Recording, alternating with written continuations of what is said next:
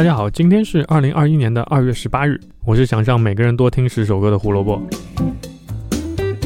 胡说音乐历史节目每天都会有更新，想知道每天的音乐小故事，记得关注我们在 B 站、荔枝、网易云还有小宇宙上的账号。找到我们的方法很简单，搜索“胡说音乐历史”或者“火救湖电台”，关注那个账号，每天都会得到推送的。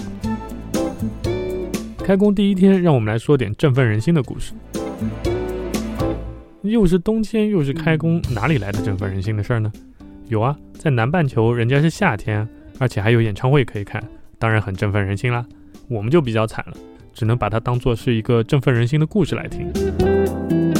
二零零六年二月十八日，The Rolling Stones 在巴西里约热内卢著名的哥帕卡巴纳沙滩开了一场演唱会，吸引了将近一百五十万人观众到场。一百五十万，滚石这场演唱会赚钱估计赚疯了吧？不不不，你们想多了。这场演唱会免费，哎，不仅免费，滚石还用直播的方式向整个巴西乃至整个世界的观众免费直播。这种好事谁又能错过呢？所以不光是科帕卡巴纳附近的城市，巴西所有的城市、南美的国家，甚至是美国和欧洲，都有许许多多的人来到里约热内卢，就是为了滚石这场 A Bigger Band 巡回的特殊免费演唱会。里约热内卢第一次和音乐联系上是在一九五零年代，当时因为波萨诺瓦的兴起，这个巴西最大的城市第一次因为音乐进入了人们的视线。不过里约热内卢的名声其实也并没有大家想象中那么好，它是南美乃至全世界都非常有名的犯罪之都，特别是在毒品交易这块就更加有名。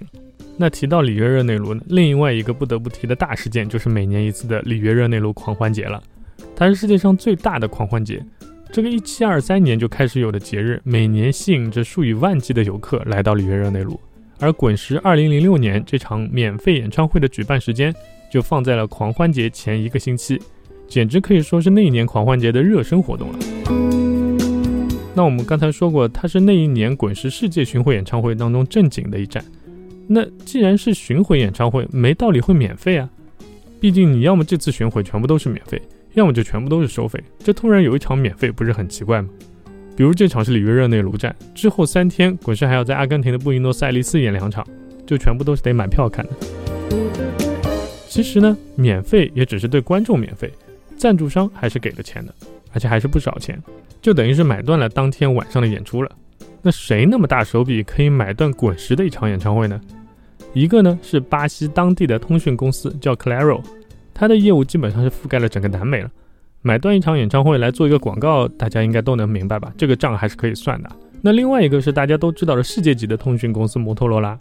如果我告诉你这场演出不仅是对巴西，而且是对全球通过卫星直播，我们是不是也可以理解摩托罗拉为什么要花这笔钱了呢？当然，其实还有另外一个大的赞助商，我们应该更能理解他为什么会出这笔钱，那就是里约热内卢当地的政府。不过，当地的报纸也因为这件事情批评过政府乱花钱。有一个记者站出来说：“这些钱花在其他地方难道不香吗？为什么一定要去举办一场演唱会呢？”其实这就见仁见智了。那你还别说，滚石乐队自己其实也是挺喜欢巴西的，说不定还给了个友情价之类的。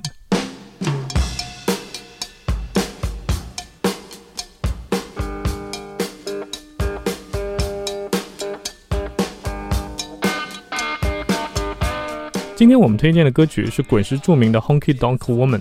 这首歌其实就是在六十年代，然后滚石第一次来巴西，当时还是作为这个游客，第一次来巴西的那段时间里面写出来的。而且这还不是巴西给予滚石的唯一一个灵感。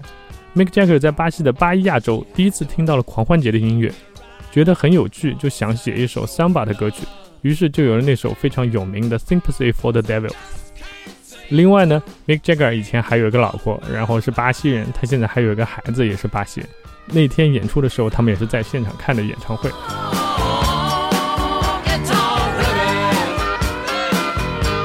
当天晚上，滚石献上了老歌加新歌的一个精选歌单，加上 Encore 的两首歌，整整二十首歌，让整个科帕卡巴纳沙滩疯狂了将近两个小时。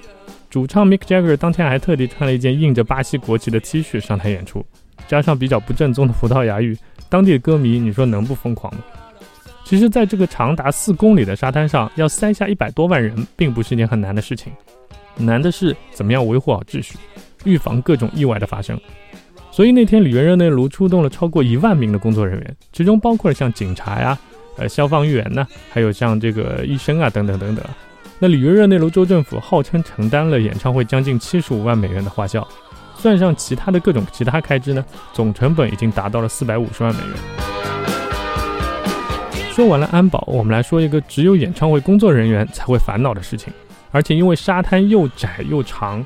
让这个事儿呢变得更麻烦了，那就是声音的延时问题。那我们平时说超音速飞机，意思就是飞机的时速超过了声音的速度。所以当它飞行的时候，我们是先看到了飞机，再听到了声音。就像我们平时会先看到闪电，然后才能听到打雷的声音是一样的，因为光速比那个音速要更快嘛。那声音的速度到底是多少呢？声音的速度是三百四十米每秒，也就是说。如果那天滚石在我们面前三百四十米的地方演出，我们听到的声音其实是看到滚石表演的一秒钟以后的声音。那有人说才一秒钟，其实还好，其实不好，一点都不好。那我们平时看片子，我们举个例子，如果你去电影院看，如果产生声画不同步的效果，基本上声画之间不同步差额超过零点二秒，人就已经开始能感觉到，一秒钟那就基本上没有办法看。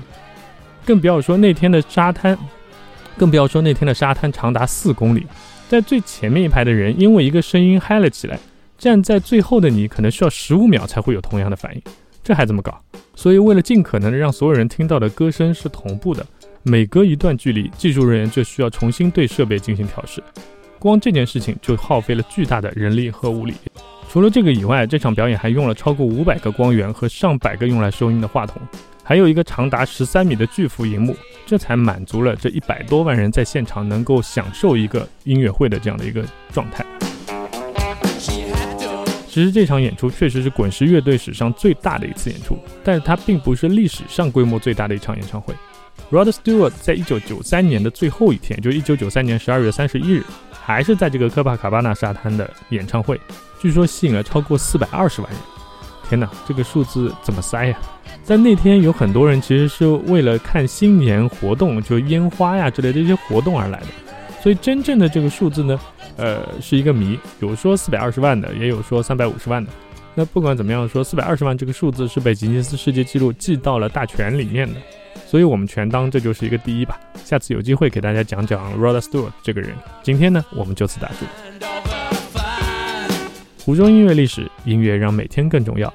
喜欢这期节目，也请大家三连支持一下我们。那明天我们要说到 AC/DC 乐队的第二任主唱 Bon Scott 去世，这里面有什么样的故事呢？明天我们来说道说道，拜拜。